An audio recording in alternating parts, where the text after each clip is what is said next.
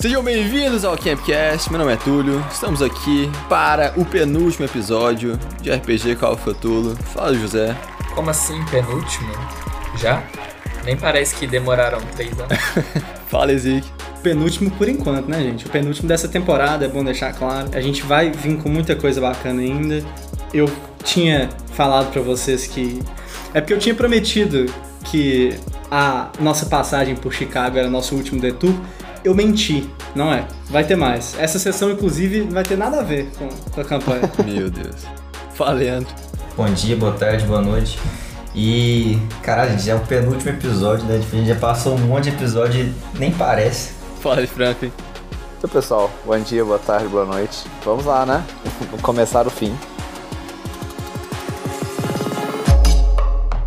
Então, galera, dois recadinhos aqui hoje para vocês. O primeiro, não se esqueçam de ir lá no arroba o Campcast, seguir a gente, pra estar tá sempre em dia com tudo que tá acontecendo no Campcast, entendeu? Bastidores, é tudo. E outra coisa que é uma novidade aí para vocês dessa vez, as enquetes no Spotify. Então vai lá, dê sua contribuição na enquete que está em cada episódio e também responda ao perguntas e respostas que nós deixamos lá para vocês. Escutar todo mundo escuta, temos milhares de ouvintes no mundo. Pega o seu chazinho quente com mel se você estiver com a garganta ruim que nem a minha e bora para mais um episódio.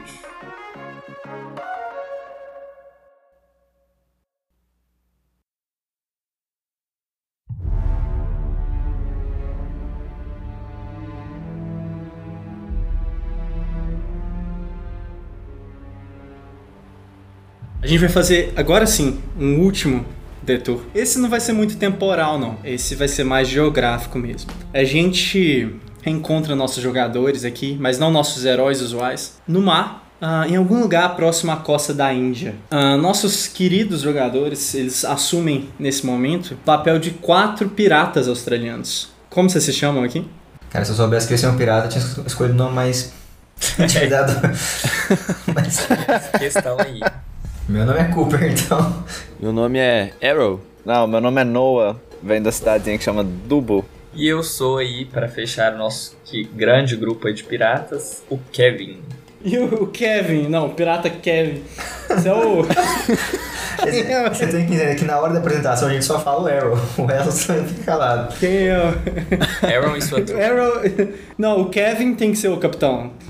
O Kevin. o Kevin tem que ser. Mas então, a situação é relativamente simples. Vocês são um grupo de piratas australianos. Vocês são quatro piratas australianos. E vocês têm uma missão simples. O ano é o mesmo, tá? Nós estamos em 1935. Vocês estão bem armados em um navio relativamente bom, assim, um navio relativamente moderno. Vocês têm os botes de vocês que vocês usam para para invadir navios alheios também, né? Vocês estão, como eu disse, no mar em algum lugar da costa da Índia. Vocês foram contratados com uma simples missão. Vocês têm que interceptar um navio. Supostamente esse navio estaria carregando resultados, espólios de uma escavação que foi realizada ali na costa da Índia por uma, uma jovem e supostamente brilhante arqueóloga. E assim, supostamente ela teria escavado uma, uma tábua é, que seria talvez a primeira demonstração de o espécime mais antigo que se tem noção que se sabe, que se sabe da existência de uma pintura completa, assim, em, em canvas mesmo, sabe? Vocês sabem o que vocês têm que fazer e vocês avistam relativa distância o alvo de vocês, né? Vindo na direção de vocês aí.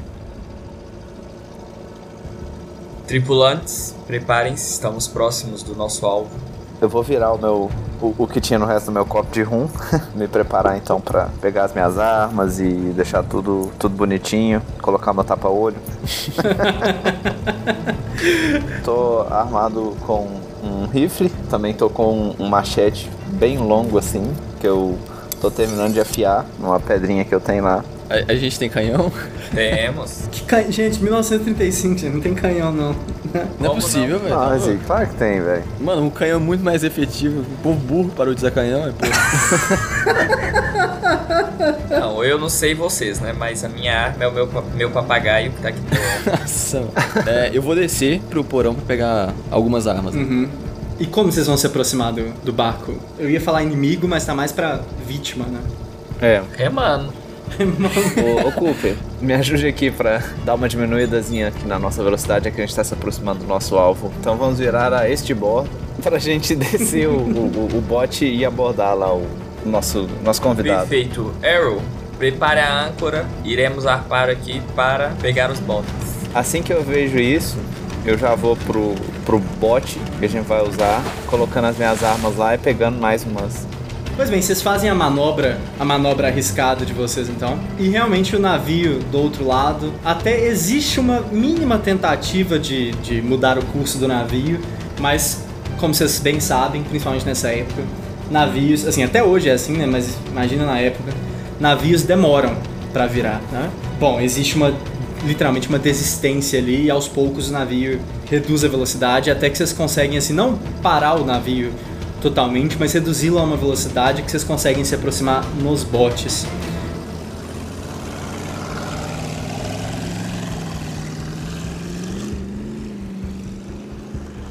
Como que vocês vão se aproximar desse navio nos botes? É, como é que tá o, a tripulação, o pessoal do navio de lá? Tem gente correndo para dentro do navio, né, pro, pros cômodos do navio em si, e tem assim, claramente pessoas assim chamando umas às outras e tal. Parece que o pessoal realmente foi pego de surpresa assim, mas existe um entendimento ali de que eles estão sendo atacados, tá?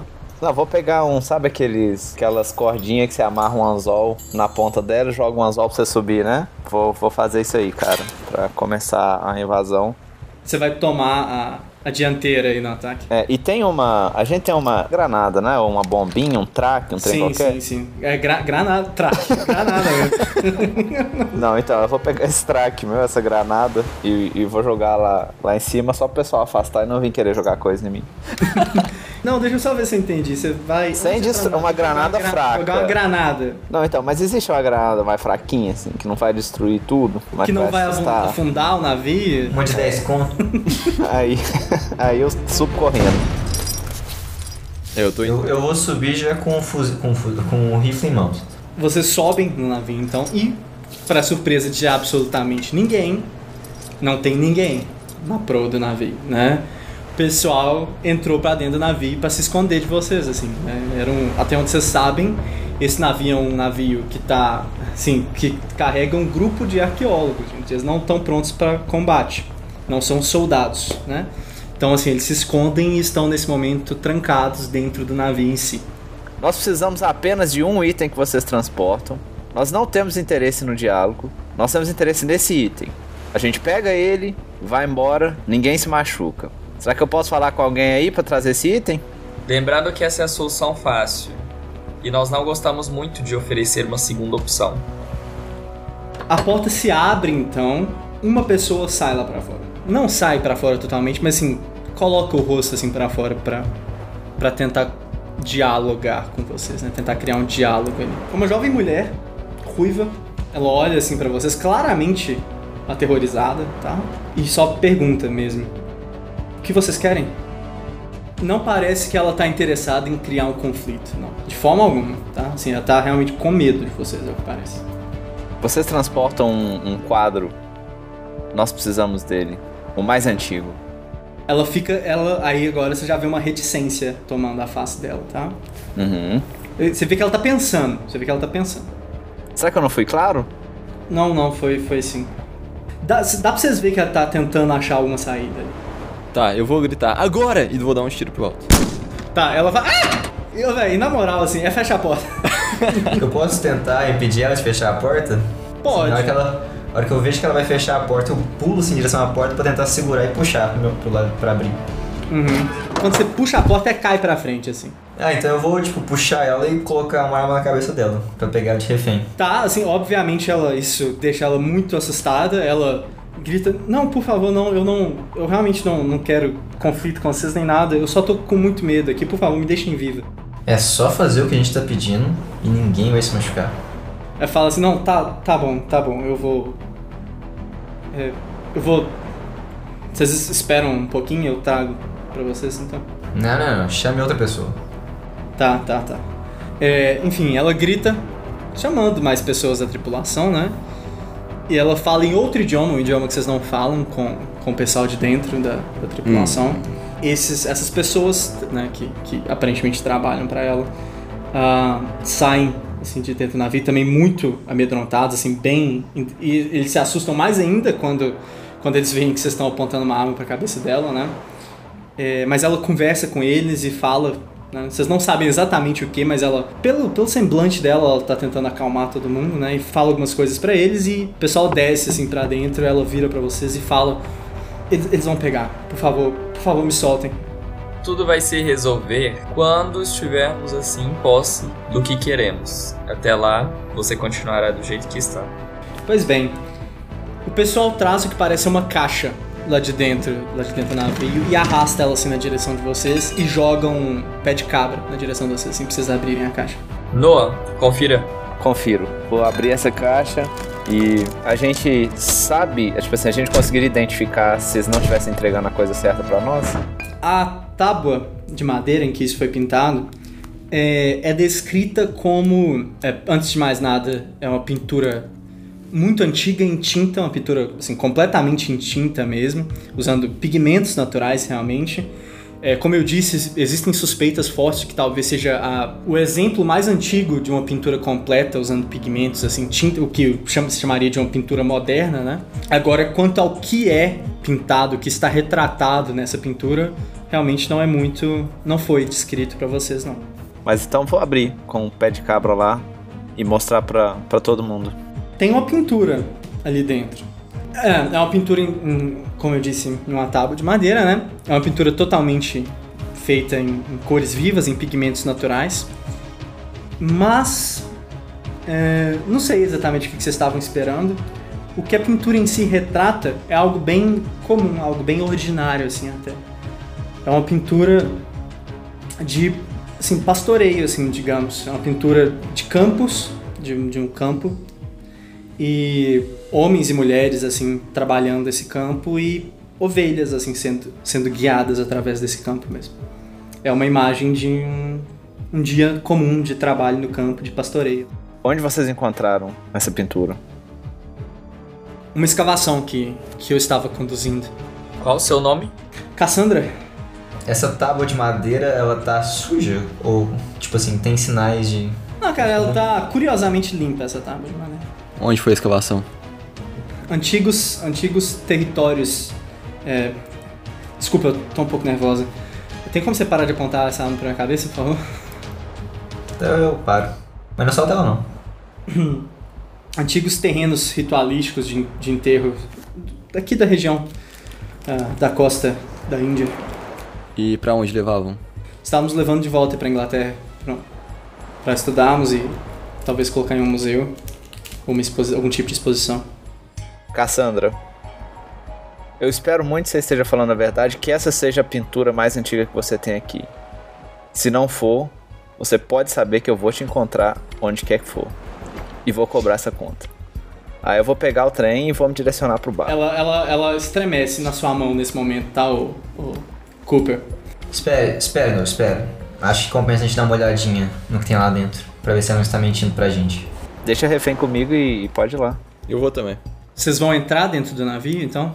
Dentro dos, dos aposentos do navio? Assim, já, eu tô, tipo assim, com a arma em mãos já, tipo assim, esperando, prestando atenção para ver se não vai ter nenhuma surpresa lá dentro. Pois bem, vocês investigam então as primeiras. Os primeiros aposentos do navio, mas os primeiros aposentos do navio claramente não são o que interessa a vocês, sim, são aposentos de vida normal, né, assim, dentro do navio. É, vocês estão, obviamente, procurando o lugar onde estão armazenados os artefatos né, escavados. Cooper e Arrow, eventualmente vocês acham a sala onde estão armazenadas algumas. Tem várias caixas, assim, carregadas de coisas. Vamos abrir as caixas então. Procurar um pé de cabra lá ou pegar o que estava lá atrás e abrir. Uhum. E vocês vão sair abrindo as caixas então. Uhum. Alguém aí de cima, o Kevin e o Noah, vocês querem falar alguma coisa? Com alguém que tá aí com vocês? Espero que não esteja fazendo com que percamos nosso tempo. Aí começa a chorar. Nossa, isso não vai terminar. Lágrimas bem, de donzelas como a senhora não me tocam. Uma, um dos caras que tá aí do lado de fora, uma das pessoas que, que trouxe a caixa e o pé de cabra aí, literalmente parte para cima de você, Noah, pra tentar te bater na mão, na porrada, entendeu? Você vai ter algum tipo de reação violenta? Eu vou, cara. Eu vou jogar a Cassandra. Ela tá sob minha custódia, né? Eu vou jogar ela, digamos assim, pro lado contrário do, da entrada do navio. Vou Uhum. fazer um dodge, tentar tirar o meu, o meu machete na mão e tentar esfaquear ele. O homem que tenta te atacar, infelizmente, não tem a experiência em combate que você tem. Você consegue desviar dele com certa facilidade, até você puxa seu, seu machete. Então o que que você vai fazer com ele? Eu vou, eu vou, vou tentar esfaquear ele na região abdominal. Você se importa de rolar um dado aí só pra gente ver como é que vai ser? De modo algum. Ok. Tudo bem, você acerta um golpe na região abdominal do homem então, tá? É, não foi um dos seus melhores golpes que você já deu na sua vida, mas você tá, você tá acostumado, assim. Ele cai pra trás com as mãos sobre, sobre a própria barriga, né? Meio que tentando evitar que as coisas caiam pra fora ali. Bom, nesse momento a Cassandra começa a correr. Ela tenta fugir. Opa, opa, opa. Mais nenhum passo, senão seu futuro vai ser bem parecido com o seu querido amigo aí. Tá ela tá correndo pra pular na água nesse momento, na verdade. Deu um tiro na perna dela. Mirei ele na Uhum. perna dela. Tá, só rola o dado aí, só pra gente ver como é que Claro. esse tiro.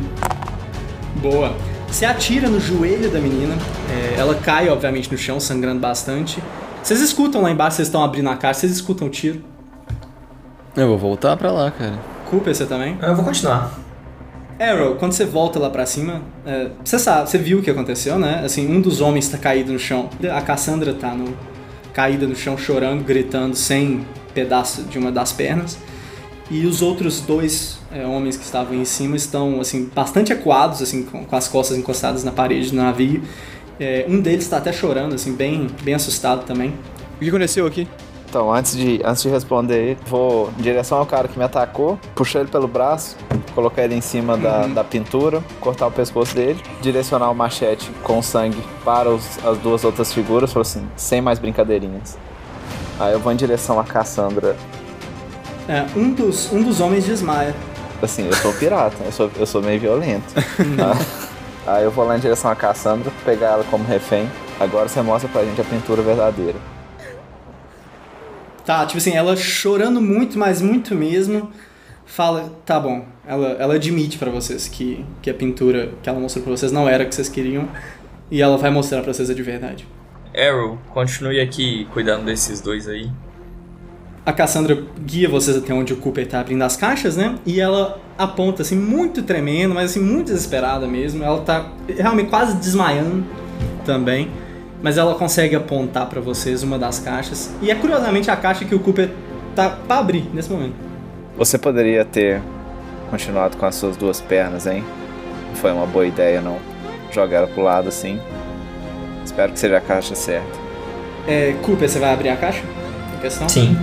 Se você tivesse que apostar, essa, essa parece mais, tá? Com, com o que vocês estão atrás. Essa tábua tá assim, em um estado bem mais deteriorado.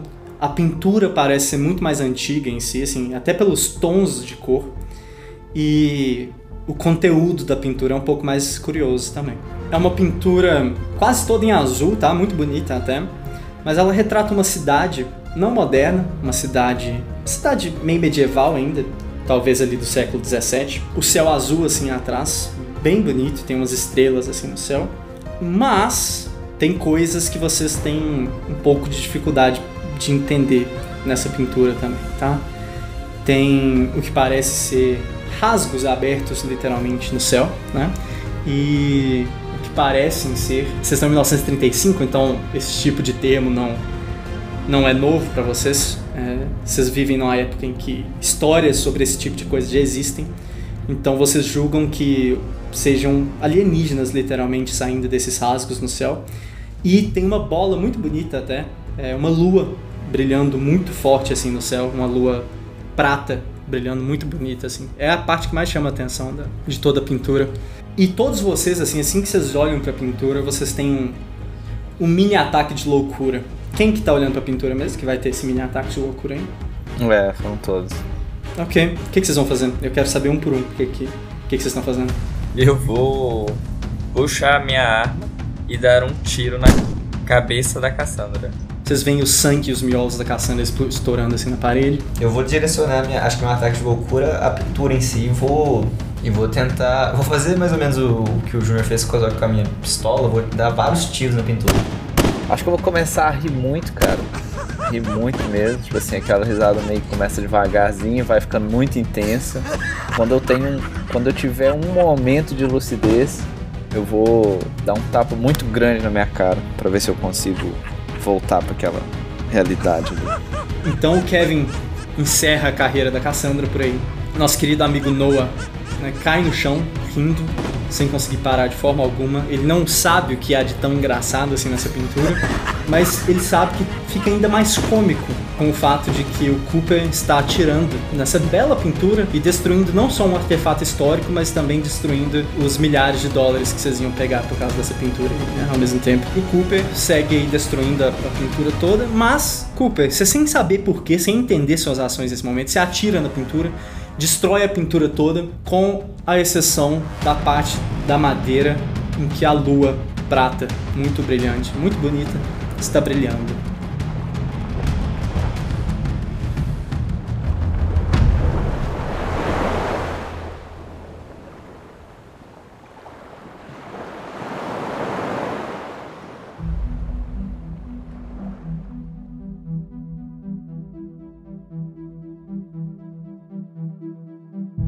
Vocês conseguem sair do reduto do Aleister Crowley, líder da Lua Prateada, carregando o crânio negro com três buracos para olhos, né?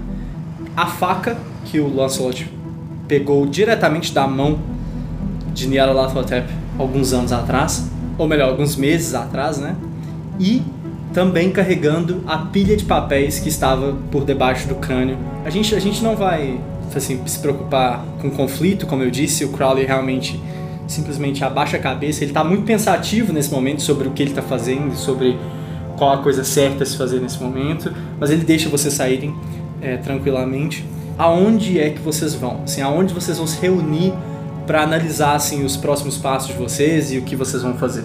Eu acho que a gente deve ir lá pro museu para traduzir o resto desses papéis, que com certeza a gente não vai saber ler. É o que eu falei, né? A gente veio almoçar e o crowd confundiu a carne. botou, botou fogo em mim. Uhum. É, seria bom se você recebesse tratamentos médicos então, né? Tem que passar em um lugar pra, nesse caminho pra pegar comida. Pega tipo uma marmita, um negócio assim, pra levar pra lá, pro museu. Uhum. Tem que Pode pegar ser. o Simon. Tá com o anel. E, e tenta comunicar o médico. Beleza, vocês fogem então, vocês saem da casa, da casa do Crowley. Eu vou assumir que vocês conversaram sobre o assunto que vocês assim contaram uns para os outros o que aconteceu, que cada um conseguiu entender o que aconteceu. É claro que é um, um fato que vai uh, demorar um pouco para ser totalmente digerido, afinal de contas o Lancelot esteve frente a frente com um deus antigo, né? E teve a percepção de que ele já esteve frente a esse deus antigo outra vez, inclusive. Enfim, é um fato que vai demorar um pouco para ser totalmente absorvido por vocês, mas estar ciente dos acontecimentos, do que aconteceu, ou pelo menos da melhor interpretação dos acontecimentos possível, é, todo mundo tá. E no meio do caminho vocês pegam o Simon, conversam com ele sobre o médico, sobre o atendimento médico. Ele vai atrás de um médico para vocês. Enquanto isso, vocês pegam comida para vocês quatro ir pro Tolkien e chegam no museu. Vocês, dessa vez, não existe muita confusão quanto à entrada de vocês dentro do museu, tá? É, enfim, vocês vão realmente acordar o Tolkien? Não, eu já eu tô tomando um cafezinho, já vambora. Eu vou bater na porta. É, assim, não tem resposta. Eu vou bater muito na porta, entendeu? Porta abre então. Ele olha com vocês com a cara ruim demais. Professor, professor. Isso é altamente necessário? Muito. Estou cansado, homem. Eu sei. Espero que, que as quatro horas de sono tenham sido suficientes, mas precisamos de uma tradução. É, não muito. Eu acho que eu tive pesadelo essa noite. Podemos entrar? Tudo bem. Ah, vocês veem o colchãozinho jogado no chão aí, ele tava dormindo. Ele fecha a porta atrás de vocês, tranca a porta. Isso é almoço? Sim, pode pegar. Muito obrigado. Então, pessoal, mas é o. Lança, eu tô. Eu não duvido da sua palavra hora nenhuma, mas eu tô tendo muita dificuldade de entender realmente o que aconteceu, cara. Você mais uma vez teve um contato com o Aratotep. Nós estamos com os três artefatos aqui, mas ele ainda mencionou uma chave, é isso? Uma chave do, do Yogg Sothoth, que a gente precisa achar ela que tá em algum lugar. Mas a gente tem alguma indicação disso? De onde é esse lugar? Tolkien, agora sim, né? Vocês conversando sobre o Tolkien, levanta assim, o olho assim da comida dele, fica prestando atenção. De toda maneira, pessoal, antes da gente fazer isso, Eu acho que a gente tem que estar um pouquinho mais seguro de que a gente deve fazer isso, não? Estamos falando da dominância da Terra aqui. Seremos dominados ou por um ou por, ou por outro. A diferença é que os primordiais chegarão depois, Depois de da manhã. manhã. É. E os anciões. E os anciões daqui a muitos e muitos e muitos anos. Talvez. Não sei, talvez possamos fazer algo para impedi-los no futuro, mas. Mas é justo lembrar que há milênios eles estão aqui e a humanidade continua. Eles querem dominar a Terra e eles não não estão interessados no- na humanidade. Mas os anciões têm a vantagem de que eles não virão daqui a dois dias, né? Sim. Sim.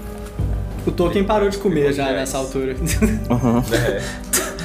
Percebendo que o Tolkien parou de comer, Uhum. eu vou lá aproximar dele com os papéis. Aham. Espero que, que esteja bem. Mas Sim, infelizmente. Ele pega, analisa os papéis. Nisso ele tira um, um- um dos papéis assim e fala. isso aqui eu acho que vocês não precisam que eu traduza, né? E joga um mapa de Londres em cima da mesa. Nós nem olhamos os papéis, foi isso. Não, mas então. após o trauma. Justo. Então, seria um mapa de Londres normal, mas tem duas marcações no mapa, tá? Tem dois xizinhos no mapa. Os dois marcando lugares bastante famosos e turísticos de Londres. Um deles, a Catedral de São Paulo, e o outro, a, a Agulha de Cleópatra, que é um obelisco muito famoso em Londres. Nice. Acho que seria melhor ir na a agulha de Cleópatra. Talvez seja lá que esteja enterrada. O Simon chega. O Simon chega com um homem um pouco mais velho. Ahn, não façam muitas perguntas, ele também não fará. Qual de vocês precisa de, de atendimento mais urgente? É, Tá de sacanagem. tá de sacanagem. E o dele dá um sorrisinho e aponta, assim, e o médico vai até o, o Marlon tentar ver o que, que tá acontecendo com o Marlon. É, o Marlon, assim, o Marlon vai ter que ficar, assim, pelo menos algumas boas horas aí de repouso, né? Uma batida na porta, tá? Eu vou lá. É o Bruno, nosso querido amigo Bruno, e ele está acompanhado. Bruno, e quem são vocês? Tô brincando. Você claramente reconhece a Vivian Lee e o Fernando Pessoa, acompanhados do Bruno. Opa, a- eu- Hum. arma, mão na arma. Essas duas pessoas hum, disseram que tem assuntos urgentes a tratarem com vocês. A Vivian fala através da porta. Somente queremos conversar. Tá, eu vou, eu vou olhar, vou olhar pra dentro, vou falar. Dominique, Daniel, venham cá. Seu semblante está bem diferente hoje, hein, Vivian? Ver o que ouvi faz isso com as pessoas. O Fernando Pessoa, inclusive, parece doente mesmo. Ele tá com uma aparência frágil.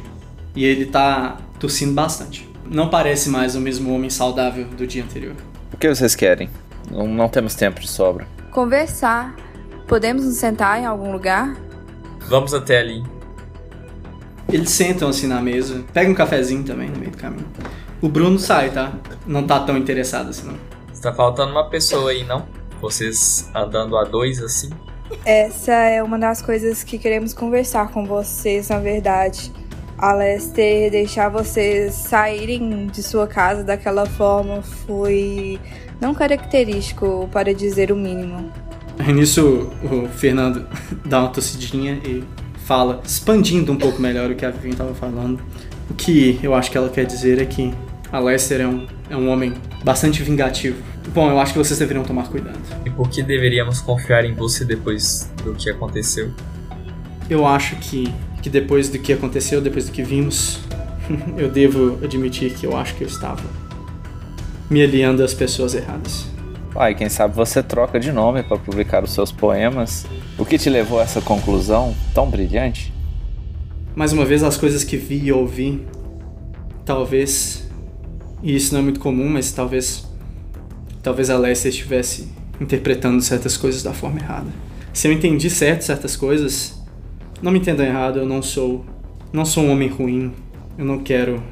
Você sabe, Vivian também me contou dos sonhos que ela estava tendo. Agora ela acha que talvez seus sonhos sejam mais do que meros, meros avisos ou meros. A gente acha que talvez estejamos lidando com, com verdadeiras premonições aqui. Não quero estar do lado errado. Bom, fico feliz em saber, Fernando. Além disso, estou me demitindo dessa vida. vou voltar para Portugal e morrer por lá. A Vivian coloca a mão assim por cima do, dos ombros dele e fala: Nós nos desentendemos com Crowley também depois que vocês saíram. Fernando e Vivian, é, se vocês já perceberam é, o erro que vocês cometeram e o Fernando vai voltar para Portugal, vocês poderiam ser um pouco mais úteis e dizer tudo que vocês sabem e ajudar da maior maneira que vocês podem, porque nós temos muito pouco tempo pela frente. Eu vou ajudar com o que eu posso. Por termos estudado o assunto com o Crowley, nós sabemos sobre algumas coisas, sobre a chave, o portão, posicionamento das estrelas, mas vocês estão em posse da menina, né? Essa não é uma informação que você vai receber tão facilmente, Vivian. Mostre que você é digno de confiança. Tudo bem, tudo bem, eu entendo, mas é importante que ela esteja aqui. Ela realmente usa vamos, tá? Ela se inclui em vocês automaticamente.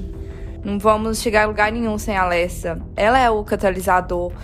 Não tem como reorganizar as estrelas sem ela, não há como criar magia sem ela. E Crowley acredita fielmente que a chave de Oxotov está enterrada abaixo da agulha. Quão abaixo?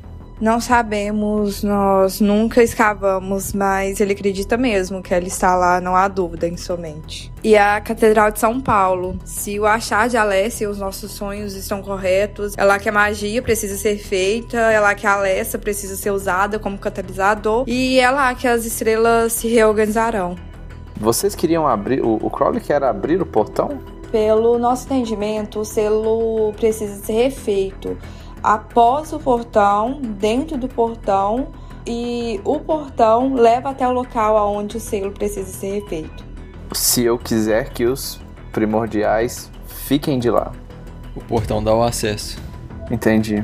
É, eu ainda tenho uma dúvida, Vivian. Ao saírem de lá depois de terem visto o que o Lancelot viu, vocês entraram em uma discussão com o Alester e expressaram para ele o desejo de abandonar a missão ou o, o, caminho que vocês estavam tomando com ele? Foi isso?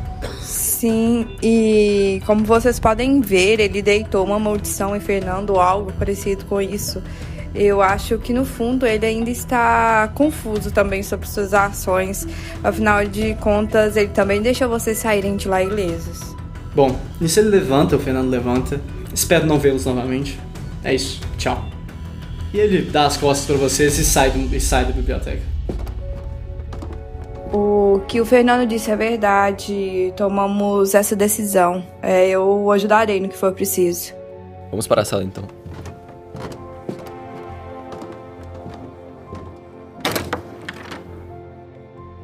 Uh, Rat, ela aparentemente se arrependeu, viu que o Crowley estava enganado e lutando pro lado errado das coisas. Segundo ela, ela vai nos ajudar tudo que ela puder e com todo o conhecimento que ela e o pessoa compartilhavam do que o Crowley sabe. É, não sei se é uma grande ideia, mas não sei o que seria também uma grande ideia. Nós temos muito pouco tempo, quase ninguém do nosso lado aqui. Delta Green está destruída aqui em Londres. Ah, se vocês acham que é a melhor opção, eu confio em vocês. Bom, eu acredito que o nosso próximo, os próximos passos são desenterrar essa chave, que aparentemente está debaixo da agulha de, de Cleópatra, pegarmos o, o que o professor Tolkien for capaz de traduzir, precisamos da Alessa. Eu vou virar pro Simon e perguntar a ele. Você comunicou a Delta Green? Como assim? Do anel, da faca, que estamos com eles. A faca e o crânio, não, não comuniquei a ninguém. Pode fazer isso? Sim, claro. Mais alguma coisa que eu devo comunicar? E que vamos tentar encontrar a chave do portão. Eu acredito que é importante termos aqui em Londres todo o reforço possível que a Delta Green tem. E eu sei que aqui na Inglaterra não está muito fácil, que nós precisamos da Alessa aqui em Londres, mas com muita segurança. O transporte dela para cá não pode ser feito de maneira ostensiva de jeito nenhum. Você acha que nós temos um lugar seguro para armazenar ela aqui? Escritório do Tolkien. É. escritório do Tolkien é. A gente armazena Nova tudo. sede da Delta Green. Sim. Muito mais seguro que o outro. Devo pedi-los para transferir a Alessa, então? Sim. Uhum. Eu vou aproximar do, do, do Tolkien lá, só pra tentar entender o conteúdo dos papéis. É, o Tolkien já consegue te falar, assim, não em detalhes, mas ele consegue te falar, tipo assim, o estilo de conteúdo dos papéis, né? Ele mostra para você, tipo assim, onde existe descrição de três objetos, de uma faca, um anel e um crânio. Descrições, assim, bem claras dos três objetos mesmo. E o que ele descreve como a transcrição de um ritual é, que pelo que ele entendeu seria para destruir esses três objetos, tá? Ele até mostra para vocês um nome que foi citado aí na conversa de vocês, o nome de Yog-Sothoth no meio do, dos papéis lá. Mostra para vocês um papel, um escrito do próprio Crowley, explicando por que o portal submerso não deve ser aberto para que os primordiais possam entrar novamente na Terra, possam colonizar novamente a Terra. E ele fala sobre escritos que descrevem uma tumba enterrada ah, e fala sobre a posição exata das estrelas de uma data assim de milênios, milênios não, de milhões de anos atrás, na verdade. E sobre como a posição exata das estrelas interfere em o portal estar ou não aberto. Eu vou virar para ele e pedir para ele dar atenção, priorizar essa posição exata das estrelas, depois da tumba e em sequência os outros dois. E é isso, eu vou sair. Muito obrigado, professor. Você tem sido fundamental nessa missão. Por nada. Bom, vamos lá na, na agulha da Cleópatra? Nisso a Vivian tira um papelzinho de dentro do bolso e entrega para você então, Dominique. Eu fiz questão de roubar isso de Alessia antes de sair de lá. Bom, vou ler o papel. Muito obrigado. É uma magia, cara. É a descrição de uma magia. Meu Deus. Você tá, você vai ler o papel? Vou ler mentalmente. Então faz um teste de poder pra mim. Não, teste de Nossa, sanidade. caralho, velho. Nossa, falhei, Ezequiel. Mas então, enquanto você 35. lê a descrição da magia, é, você sente a magia tomando a sua cabeça, assim, quase como se você literalmente estivesse absorvendo o poder dessa magia. É, isso não faz bem. Assim, você até se sente um pouco perdido, você sente assim parte dos seus pensamentos sendo tomados por vozes vindas de fora das paredes da sua realidade até. Perde um D6 de sanidade pra mim, Frank. Aham. 3. Essa é a magia, é uma magia relativamente complexa, tá? Mas tem a transcrição das palavras que devem ser faladas aí. Tá em inglês, tá? A Vivian fez o trabalho de traduzir para vocês a magia. Tem a transcrição das palavras que devem ser faladas. É uma magia que tem que ser feita exatamente à meia-noite, inclusive. Requer sacrifício de sangue de dois voluntários, de duas pessoas de boa vontade, né, de bom grado, deem seu sangue, e sacrifício de carne de uma outra pessoa também voluntária. Exige um oráculo para ser utilizado e causa morte ao oráculo. E a magia pode ou não acarretar na fúria de cães de Tíndalos, tá? Pode ou não trazer a fúria de cães de Tíndalos sobre aquele que a executa. É uma magia de viagem no tempo, de viagem temporal. Não da forma como a gente imagina a viagem no tempo necessariamente, é uma magia feita para, de forma bem crua, fazer ah, com que os céus, digamos assim, viajem no tempo para uma data específica. E a gente tem essa data aí nos papéis que o professor Tolkien está traduzindo.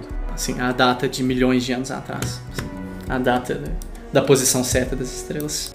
Eu vou dar uma, uma, uma chacoalhada, né? Então, assim que eu tomei o meu teste de. que eu falhei no meu teste de sanidade, uma injeçãozinha de adrenalina. Bem a dose mínima ali com, com as agulhas para voltar para a realidade. O que, que vocês acham? A hora da gente seguir lá pra, pra Cleópatra ou mais alguma coisa? Deixa o Simon aqui então. O Simon vai, vai ficar aqui com as traduções. Quando ele estiver, ele vai encontrar com a gente. Boa ideia. Então, aonde vocês vão deixar os artefatos? Ou quando vocês vão lá no- na, na agulha? Eu, eu pensei em deixar, tipo assim, já que a gente confia nele com o Tolkien, cara. Tipo, deixar num lugar que ele acha seguro. Tudo bem, ele guarda, ele guarda na gaveta. Espero que não seja a primeira gaveta, professor. Que Seja pelo menos a terceira aí, sabe? Ele guarda na gaveta do meio e coloca a chave da gaveta do meio na terceira gaveta. Ok. Tolkien é Olha inteligente, hein? Tá super protegido. E vocês vão até a agulha de Cleópatra? Sim.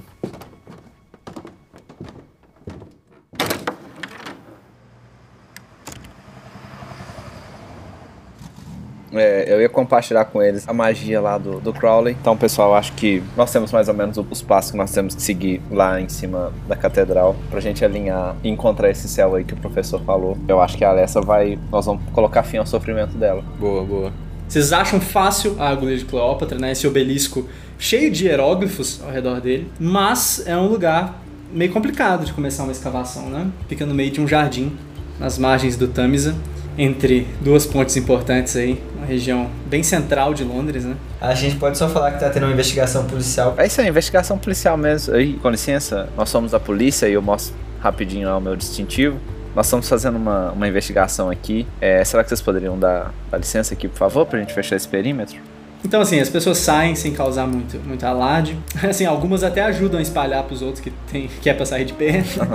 Fala assim, gente, tá, tá acontecendo trem ruim aqui, vamos sair de pé. A guerra aí começando. Mas e aí, agora que vocês estão com a situação mais ou menos limpa, o que, que vocês vão fazer? Como não fala exatamente onde que a gente tem que, que cavar, que é tipo assim, se é pra gente cavar debaixo dela, se dá pra gente, sei lá, descer nas margens do Thames, aí às vezes a gente acha uma portinha, sei lá, um lugar mais fácil de quebrar. Eu vou tentar fazer um, um spot hidden, olhando na esfinge, ver se tem alguma indicação de qualquer coisa, de um, uma seta, nesse sentido. Aquele tijolinho que você aperta e as coisas acontecem, sabe? Você dá uma analisada ali ao redor, tenta prestar atenção no monumento em si, no, nas outras construções de pedra que estão aí ao redor também, ver se você encontra algum tipo de abertura ou algum tipo de indicação, mas você não, não encontra não, Dominique. Pé de cabra, a gente tem no, no porta-malo? Ah, tem, né? Pirata tinha. Não, então vamos pegar, vou pegar um negócio desses todos que tiver lá. Eu tô pensando em tentar começar batendo nessa placa assim de metal que tem na base do pedestal dela. Uhum. E o resto da galera? Tentar achar algum tipo de passagem ali perto, tipo de um bueiro, alguma coisa, entendeu? O Lancelot está procurando um bueiro. Eu vou procurar alguma outra, algum outro tipo de abertura que tiver pela região ali. Vocês usam as ferramentas que vocês têm à disposição de vocês, né? O pé de cabra, o martelo, assim, um pouco maior. Vocês usam tudo que vocês conseguem, que vocês têm à disposição de vocês para tirar, ou pelo menos para tentar abrir um pouco essa placa de metal. E, surpresa, tem uma abertura por detrás da placa. Boa, Que bom, cara. Achamos uma, uma abertura aqui. Precisa que vocês abram mais para conseguir passar. Aham. É Uma abertura grande, então. Grande, mas precisa que abre mais para conseguir Ok, passar. entendi. Então vamos pegar esse, esse martelo aí. Não, como eu vi que ela achou uma, uma abertura suspeita ali, eu vou tentar É, ajudar. o médico, o médico reprovaria só. Então, eu lembrei que eu estou machucado, eu vou observar. Vocês levam um tempo, tá? De trabalho fazendo isso. Vocês ficam literalmente cerca de 25, 30 minutos tentando abrir a passagem o suficiente para passar um ser humano. Finalmente vocês conseguem tirar tijolos o suficiente, quebrar as beiradas o suficiente para um ser humano conseguir passar pela passagem. Um ser humano por vez, né? Pode fazer fila indiana. Ninguém interrompe vocês, né? Vocês não. Assim, o pessoal acha esquisito, mas as autoridades pediram para sair, né? Uhum. Eu vou, vou aproximar do, do, do Dominique e vou entregar a lanterna. Tudo escuro lá dentro? Claro. Porque, tipo assim, é uma abertura e ela dá pro fundo, né? Uhum. Aí, o que, que eu vou fazer? Tem uma, uma pedrinha, né? Um, eu vou pegar, vou jogar lá dentro e vou tentar prestar atenção do tamanho do buraco. Então, não parece ser um buraco muito fundo, não, tá? Você consegue ver o fundo do, do buraco, cerca de, de 3 metros abaixo. Não, então eu vou jogar a lanterna e aí vou pular. Entrar primeiro as pernas, depois a cabeça, né? Não bater a cabeça no chão. Quando você se solta, você cai lá no chão. Muita poeira, tá? Bastante empoeirado. Você abrindo assim a lanterna ao seu redor, vendo o que você consegue enxergar, você julga que você esteja embaixo da agulha nesse momento, né? Do obelisco. Nas paredes ao seu redor existem inscrições, existem hieróglifos ao seu redor e tem uma piscina na sua frente. Não existem saídas dessa forma. Aí eu vou gritar lá pra cima e falar assim: podem vir. Está tudo bem. Essa piscina tá na minha frente, tipo assim, tá tipo na direção do rio Tamisa? É isso ou eu julgo que é do outro Sim. lado? Não, não, não, é bem isso. O resto do pessoal vai descer? Eu vou. Sim, sim. Marlon, espera aqui. Rat, acho que tem uma, uma corda no porta-malas do nosso carro, que tem tudo. Pegue ela, por favor, e e jogue ela aqui pra facilitar se tiver que haver alguma, alguma fuga nossa. Tudo E bem. Se cuide. E deixe os pedestres tranquilos aí. Pegar a corda e vou tentar amarrar ela ali em algum lugar e jogar o, a outra ponta lá dentro. E ficar de, de vigia. Eu acho que é bom, eu acho que é bom a Vivian vir conosco. Ela vai então. A hora que a Vivian pula lá dentro, é, eu pergunto, meio sem esperança, você sabe ler hieróglifos? Não. Bom, mas tá cheio de hieróglifos nas paredes. Vocês quatro lá embaixo, então, né? Contando com a Vivian. E é, a princípio o que vocês conseguem ver nesse, nesse- nessa primeira sala é isso, tá? Os hieróglifos e a piscina. E só, mais nada. Nem fazendo um spot hidden aqui, tipo assim, tocando a parede e tal. Igual eu te falei, a parede oposta à piscina. Uhum. Você toca a parede, você tenta ver se tem alguma coisa estranha, algum tipo de saliência, ou uma rachadura, algum tipo, às vezes uma, uma movimentação de ar, mas não. Só a água da piscina balançando de um lado pro outro, realmente. Vou mergulhar então. Quero só olhar lá de baixo. Você vai enfiar a cabeça na água, então. Sim. Então chega com a, a lanterna lá em cima, enquanto o Lancet vai botar a cabeça lá dentro. Entendi. A hora que eu vejo que ele tá tentando iluminar, eu vou puxar um pouco a lanterna pra frente sem submergir ela toda, mas só de passar a ponta, entendeu? Então, Lancelot, você não vê tudo, né? Você não consegue ver o final, mas tem um túnel debaixo da água. Tá, vou, vou levantar. Uhum. Precisaremos daqueles. Aquelas roupas de mergulho que estão no porta-malas. Há um túnel ali embaixo. Eu acho que pode ser o caminho. Aparentemente muito longo, Lancelot. Dá pra passar mais de uma pessoa, por vez. Mas você não sabe o quão longo o túnel é. Não dá pra você ver até o final dele. A abertura é grande, mas não dá pra ver o fundo. Entendi. Eu vou jogar, eu vou tentar nadar. Eu vou jogar um. Meu, eu tenho 20 aqui. Você vai com tudo que você tem? Ou você vai se despir, tipo assim, tirar objetos? Vou ficar só com a roupa de baixo mesmo. Tipo, Só com a roupa de baixo e sem objeto nenhum. a lanterna, né? Vai tentar levar a lanterna e deixar todo mundo no escuro aí? Não, mas tem mais de uma lanterna. Eu vou envolver ela num plástico pra ela não queimar. Uhum. Fazer o seguinte, você vai fazer o teste de natação pra mim com 20 mais metade da sua força. É, vai dar 50. Decente. É, Temos agora- um teste. É. Vamos lá. Ô, garoto. Aí Michael sim. Phelps. Boa demais. Então tá, você envolve a lanterna ao redor de um plástico. Você mergulha na água com a lanterna.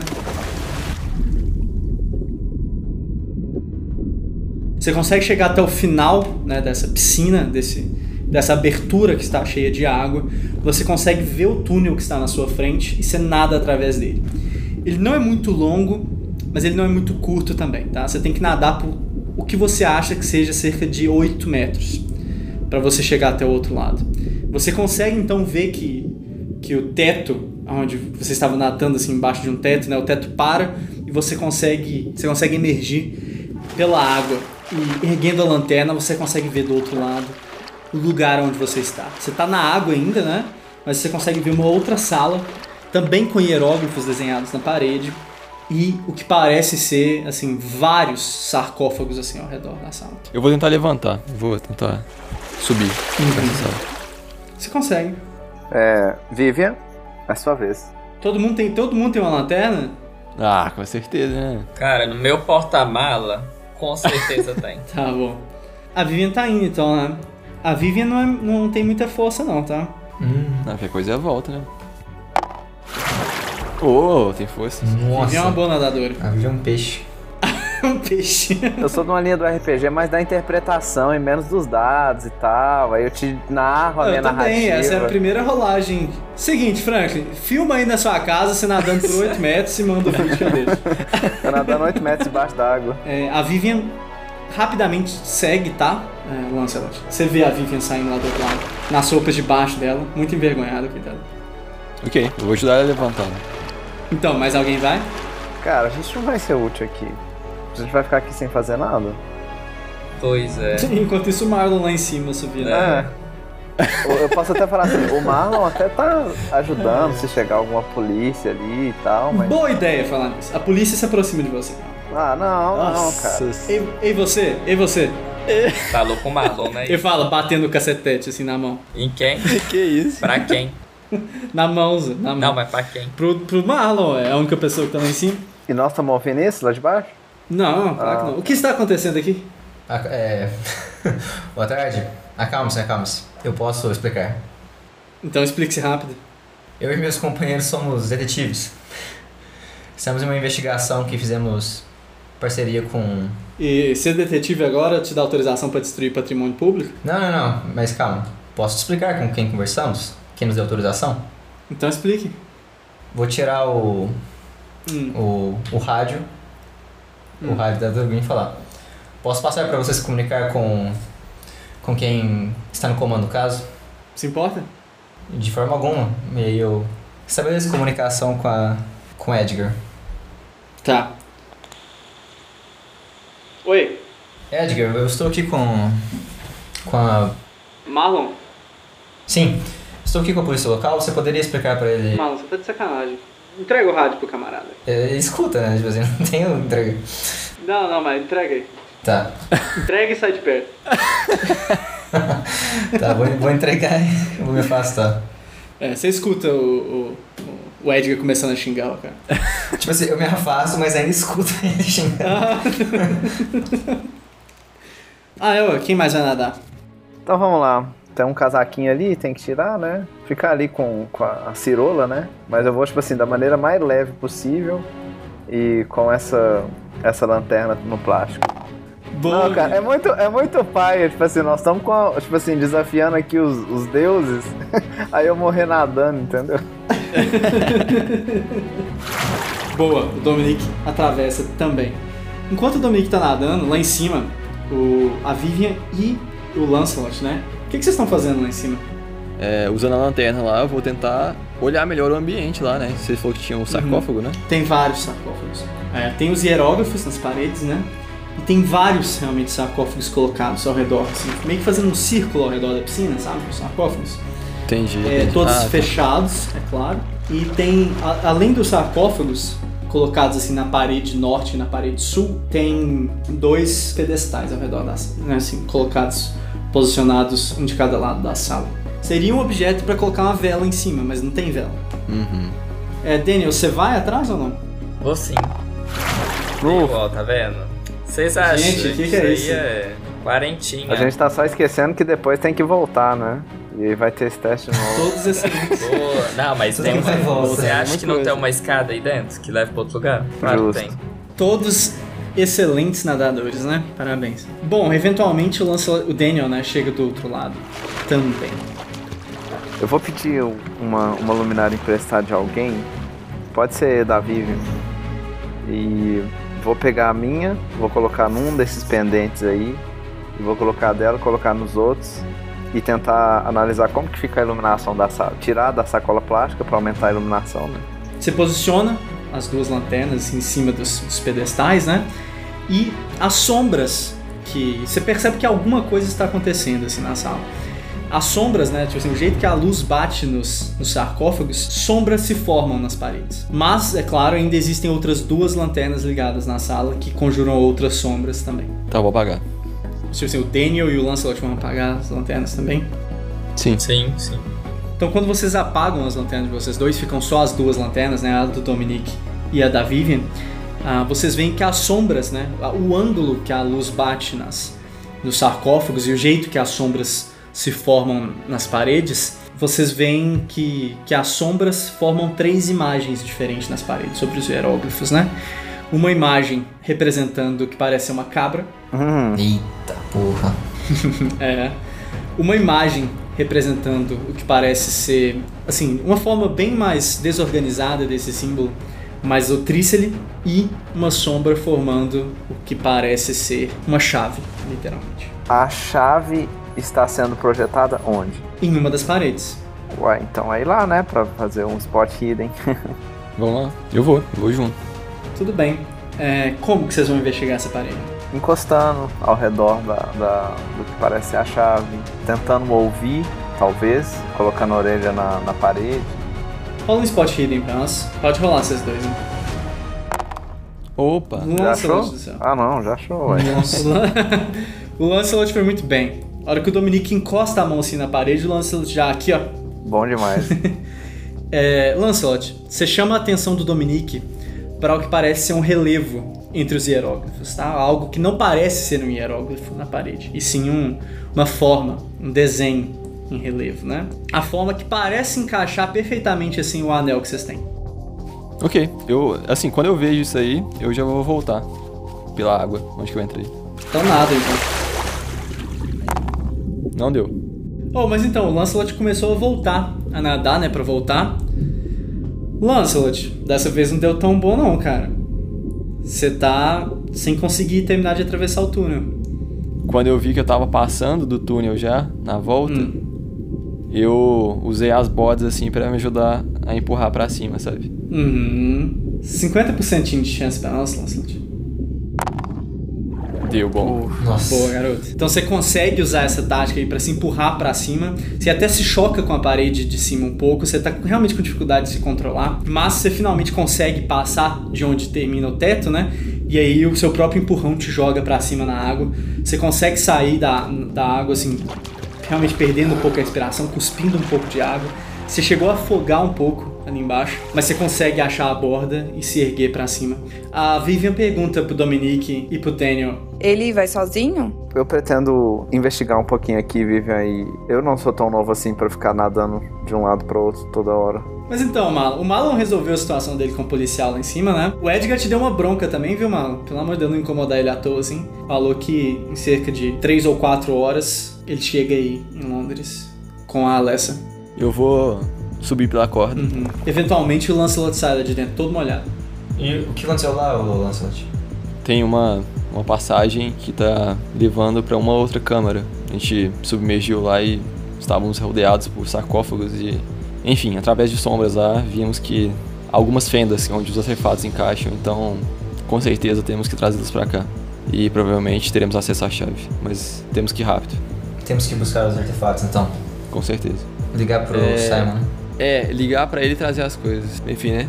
Menos tempo. Então, pode ligar. Então você vai dar um- uma ligada pra ele no rádio. Aham, e chama ele aqui. É, você conversa com o Simon. 25 minutos depois, o Simon chega. Ele entrega os artefatos pra vocês. Ah, ele nem pergunta assim por quê, mas ele informa vocês que o Tolkien tá quase terminando. Show. Obrigado, Sam. E ele volta pro museu. Eu não sei o que pode acontecer lá, então. Você quer descer? Eu acho que seria justo tentar te atravessar pela, com a corda embaixo da água. O que acha? É, não, se eu só seguir uma corda, eu acho que eu consigo. Então vamos. E começa a série de falhas críticas. Vai, vai virar o... começa o buraco. Isso aqui vai, é, vai virar o buraco do, do episódio lá. Justo. Vou abrir lá a passagem de novo e tal. Vou ajudar o Marlon a descer. Quando estiver lá embaixo, vou falar pra ele esperar que eu vou tentar atravessar com a corda. E ele fica segurando ela aqui. Porque se eu não estiver conseguindo é, nadar direito, ele me puxa de volta. Eu vou levar só os artefatos mesmo, vou tentar colocar no, no- em alguma coisa junto com a, com a mão que eu tô segurando na corda já. E beleza, e vou. Tá. Teste aí de natação pra nós, vai. Deu Não, muito ruim. Deu muito ruim. O que você vai fazer? Você Vou tá afogando. puxar várias vezes a corda. Eu puxo. Não, vai lá, teste força. O Marlon não tá muito bem de saúde, Vou, né? eu vou forçar então. Eu vou tentar me guiar pela parede que tá mais próxima. Foi o mesmo número. Cara, você tá. Você tá perdidaço, Tá assim, mesmo. E você começa realmente a afogar dentro da água. Você, você até assim, perde o seu controle, assim, realmente. Nesse momento você nem consegue se ajudar. Você não consegue ajudar o Marlon mais. Marlon, cabe a você puxar na força o Lancelot de fora da água. Senão o pessoal vai ter uma surpresa desagradável na hora que estiver voltando. Você tem quanto? Não, não tem pouca força, tem 60 de força, mas. Tá, então eu vou forçar, eu vou adentrar um pouco mais da água, é, usar minha lanterna pra ver como é que, como é que funciona o túnel, pra ver se eu, se eu puxar ele pra uma direção, talvez ele. Tipo assim, esteja preso, aí puxe pra uma direção específica que ajude ele a vir mais fácil. Vamos lá, rola aquele 99 aí. né? Abaixo de 10 é bom, hein? Nossa! Puxa! Meu Deus. Isso foi. Muito bem. Crítico, é, foi um sucesso crítico. Obrigado. Foi. Então, cara, você arrasta, você faz toda a força que você tem no mundo, você prende bem os pés no chão, puxa a corda, você consegue puxar o Lancelot dentro de dentro da água, tá? É, ele tá desacordado, deve ter água dentro dele, eu recomendo que você faça algum esforço pra tirar a água de dentro dele. aí Tá. Que isso, eu sou médico. E é claro, o Lancelot no meio do caminho perdeu todos os artefatos. Eu vou, vou jogar. Vou jogar água na cara dele pra ele acordar. Você faz ali ó, pressão no peito do, do Lancelot até, você até ele literalmente jorrar água pra fora através da boca e do nariz, né? Lancelot, é terrivelmente desagradável pra você isso, né? Mas pelo menos agora você consegue acordar. Assim, você acorda muito aos poucos com a sua visão. A sua visão tava muito escura, né? Você vai começando a enxergar as coisas ao seu redor aos pouquinhos, assim. Você demora um pouquinho pra entender onde você tá, o que, que você tá fazendo, sabe? Você demora um pouco pra se localizar. Mas o Marlon conversa um pouquinho com você, vê se tá tudo bem, e você consegue se acalmar entender o que, que aconteceu. E você percebe que se afogou no meio do caminho e que, é claro, você perdeu os pertences aí no meio do caminho também. E, é, infelizmente, você tá com medo de voltar pra água. Ah, não. De, de tudo isso aí que aconteceu, é, nós percebemos movimentação da água do lado de cá do sarcófago? Sim, a água fica mais tumultuada. Acho que temos um problema aí, hein? Também acho, cara. Na melhor hipótese, algum dos nossos colegas tentou entrar e não conseguiu passar, né? Então eu posso ir. A gente realmente deve ir? Porque assim. Olha, já estamos se for... esperando há muito tempo aqui, né? Faz a, a natação aí. Ai, Oh meu Deus. o buraco, meu Deus, o Ah, buraco. Ah, velho! Ah, é. Ô Franklin, ô Franklin, ô José, o Daniel, o Daniel começa a nadar, começa a ir. Daniel, você vê os artefatos caídos no, no, no meio do caminho, você fica preocupado, você fica assim, gente, alguém afogou aqui. E aí você olha pro lado, começa a procurar, ver se você acha alguém aí desacordado, não, não acha ninguém, você fica preocupado com seus amigos. Você tenta pegar os artefatos para levar, mas você acaba perdendo muito tempo e perdendo muita direção. É, sua vista começa a escurecer, você começa a perder seu fôlego. É, você tá afogando, cara. O que você vai fazer? Eu vou tentar voltar pra onde eu estava, que é mais fácil, né? Sim, você tá Se forçando seu teste de natação, então. É a única coisa que eu tenho a fazer, né? Dominique percebe que algo está acontecendo na água. Ai, velho, eu sou o que menos tá querendo. Vivian, você não está vendo que o homem está afogando? É, Peguei minha lanterna lá, coloquei correndo, vi Aham. que tinha passado mais uns 30 segundos, no máximo, né? E, e pulei lá dentro. E vou fazer essa porra desse teste aqui agora. Garoto! Eu tenho 47. bom demais. Então, você pula dentro da água, Dominique, pra ver se você encontra o Daniel, né? E agora sim, com os dois dentro da água, é fácil arrastar, né? Eu espero que nesse nado meu, com esse número que eu tirei, eu consiga ter visto os artefatos também, né? Pode ser, mas assim, vai dar conta de pegar não, não vou pegar tudo, não. Dominique. É. Não, não. Aí eu vi lá o, o, o Daniel afogado. Aí eu vou fazer o seguinte: eu vou abraçar ele é, de axila a axila, entendeu? Colocar um braço Sim, assim sim, sim, embaixo das axilas dele, com a mão que vai segurar o, o- a lanterna. Eu vou remar, né? E vou bater os pés aí pra ver se a gente consegue acabar de chegar lá. Assim, do lado que eu sinto que tá mais perto, qual que é? Eu sinto que tá mais perto de onde a gente tava ou da outra ponta? Pode ser de onde vocês estavam. Tá, quando vocês, você consegue tirar o, o- o Daniel da água, o Daniel também tá afogado. Vocês também vão ter que ajudar ele. Tem que fazer CPR, né? Também. Tem. Vocês conseguem é, resgatar, resgatar vida no Daniel aí, fazendo um, um boca a boca, uma respiração boca a boca nele até a água sair pra fora. Daniel, você consegue despertar, você consegue acordar. Mais uma vez, mesma situação do, do Lancelot, né? Demora um pouco pra você entender onde você, onde você está, o que está acontecendo. E é, aos poucos você vai lembrando que os artefatos estão lá embaixo. A Vivian ajuda também, tá? Lancelot, precisamos fazer alguma coisa. Você não consegue mesmo entrar na água? Eu consigo, eu tô bem demais. Tem certeza, Lancelot? O Messi falou outra coisa. Não, não consigo. Então vou amarrar a corda em mim. No fundo da piscina ó, há uma abertura, uns 8 metros de, de túnel até chegar na, na outra ponta. Vou amarrar a corda então na minha cintura. Eu consigo levantar? Consegue. E lá vamos nós. Mais um corpo. Boa sorte. Vai. Boa, garoto. Aí. Boa, garoto. Você vai pegar Vocês os artefatos no meio do caminho? Vou. É, vocês ainda estão tentando ajudar o Daniel lá do outro lado. Quando vocês veem a água se movimentando de novo e o brilho da lanterna saindo de dentro da água, o Marlon saindo lá de dentro, o Marlon que deveria estar repousando saindo lá de dentro, com os três artefatos em posse, dentro da sacola plástica. Eu vou falar assim, Rat, não tem muito tempo que a gente se conhece, mas eu nunca fiquei tão feliz em te ver. Você trouxe os artefatos? Sim, sim. Está aqui. Digo mesmo. Você tá bem? Tô. O Lancelot vai ficar do lado de lá. Ele, ele teve problemas ao atravessar, quase se afogou. Mas agora eu trouxe a corda, então vai, pra voltar vai ser muito mais tranquilo. Presta sua lanterna, por favor. Tá, vamos. Aí eu peguei a lanterna dele, valeu, coloquei lá. Tá vendo aquelas sombras ali? Sim. quando a gente chega perto delas, a gente percebe que tem alguns lugares com relevo pra gente colocar esses signos. É assim que a gente vai pegar a chave, você acha? Eu acredito que sim, cara. Ah, não sei se tem alguma ordem. Eu acho assim, Podemos colocar tudo ao mesmo tempo. tudo ao mesmo tempo então? Vamos. Cada um pega aí um. Pô, não vou pegar a cabra não, velho. Vou pegar o anel mesmo. Ah, eu vou de, de faca então. eu pego o crânio. Vocês se aproximam então cada um de uma parede, né? O Dominique se aproxima do símbolo da chave, portando o anel. O Daniel se aproxima do símbolo do Trícele, portando a faca. E o Marlon se aproxima do símbolo da cabra, portando o crânio. Vocês juntos olhando assim um pro outro, meio que é, contando tempo, né? Um 3, 2, 1 já mesmo, e col- vocês colocam, vocês encaixam no, no- no relevo, então, na parede, os símbolos, é, os, os chamados de signos desses grandes anciões aí, né? Vocês colocam. Automaticamente, a câmera onde vocês estão começa a se tremer. Começa assim, a tremer mesmo, a ponto de cair poeira do teto, tá? E uma parede se abre. A parede que está de frente a você, no caso, que se abre, tá? É, revelando um pequeno túnel, uma pequena passagem. Vocês, quem vai passar? Se é que alguém vai passar, né? Acho que Primeiro- Acho que todos vamos. Você quer saber quem vai primeiro? né? É fundo? É bem corrido esse, esse- esse corredor? Não, você vê que tem, assim.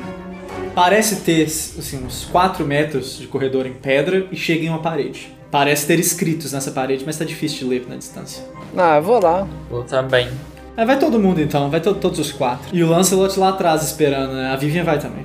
Realmente tem escritos na parede, tá? Latim? Não, tá escrito em árabe. Ah, não, deve ser. cara. Não, É a Vivian. não. É a Vivian. Eu acho ela, é tra- muito ela foi a tradutora do- dos caras. Vivian, seu momento de brilhar. Devo ler? Por favor. Se você achar que é um ritual, pare. Não, não acho que seja. Yog-Sothoth conhece o portão. Yog-Sothoth é o portão. Yog-Sothoth é a chave e o guardião do portão. Passado, presente e futuro, todos são um em Yog-Sothoth. Ele sabe onde os primordiais atravessaram no passado e onde eles, e onde eles romperam novamente. Sabe onde eles pisaram nos campos e onde eles ainda pisam. ler. Isso é a tradução literal do que está escrito, né? E tem uns outros escritos, assim, tem tipo um texto, um bloco de texto maior assim em árabe, e tem uma frase escrita embaixo. Dá pra ver que ela lê primeiro o texto, assim, pausa, dá uma pausinha e depois lê a parte que tá escrita embaixo. E aí ela fala a seguinte frase: E um verdadeiro servo de Oxothoth deve tocar essa parede. E ela olha pra vocês três, assim, esperando. Hum. Yox, ele- ele é o, o ancião do, do anel? Ou eu tô vendo? Ou é o- É o do anel. é. Ah, então acho É que... aquele que vocês tinham que ficar fazendo, cantando, não era? E, Era. e a- O da luz morta, que é o do anel. Sim, sim, é esse mesmo. Mas eu não lembro quem fez, foi eu o da você? luz. O da luz morta foi você. Foi eu? Então, eu vou, vou falar. Acho que, que eu posso ter alguma ligação com ele, sim.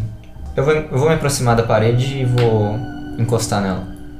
Você encosta na parede? É, Teste bom pra caralho de poder pra mim, né? tentar. Não foi 12 não, né? Foi, Foi bem não, longe. cara. Marlon, você encosta na parede, tá? Todos vocês, enquanto vocês estão ali ao redor, de repente, as lanternas de vocês literalmente estouram na- nas mãos de vocês, tá? Explodem mesmo. É, até machucando bastante as mãos de vocês, ferindo vocês na hora que as lanternas estouram. É, vocês veem um brilho meio roxo, meio púrpura, realmente vindo do, da, da mão do Marlon, onde a mão do Marlon está, está tocando a parede. É, Marlon, você sente um, um queimar na sua mão, como se a pele da sua mão realmente estivesse derretendo, tá? Você cai no chão, meio desacordado, é, você perde o controle do seu corpo totalmente, tá? Literalmente meio que se contorcendo ali no chão, tentando, brigando com você mesmo pelo controle do seu corpo, digamos assim. Você tem algumas visões enquanto você está nesse estado, tá? É, você vê, assim, coisas que mortal algum deveria ver, na verdade. Breves vislumbres de presenças que até agora você só tinha ouvido falar em nome, nas suas formas mais inofensivas. E, bom, uma dessas formas, para ser mais preciso, a voz e a, a presença desse que se chama de o guardião, a chave e o portal, Yog-Sothoth, ah, lhe indicando um certo curso de ações, né? E Marlon, você percebe algumas coisas. Você percebe que primeiro você se torna nesse momento um avatar de Yogg-Sothoth. Você é a face, a personificação, digamos assim, da chave. Você é a chave. A faceta, a parte de Yogg-Sothoth, que é a chave que abre o portão, está agora em você. A chave nesse momento foi desenterrada de certa forma, porque nesse momento a chave é a carne, o sangue e a mente do mal. Você recupera um pouco o controle da sua mente, mas você perde um D12 de sanidade para mim, por favor. E o símbolo que, que estava na parede, formado pelas sombras, o símbolo da chave que estava formado nas sombras, agora está literalmente carvado, como se alguém tivesse desenhado com uma faca no antebraço direito do Marlon.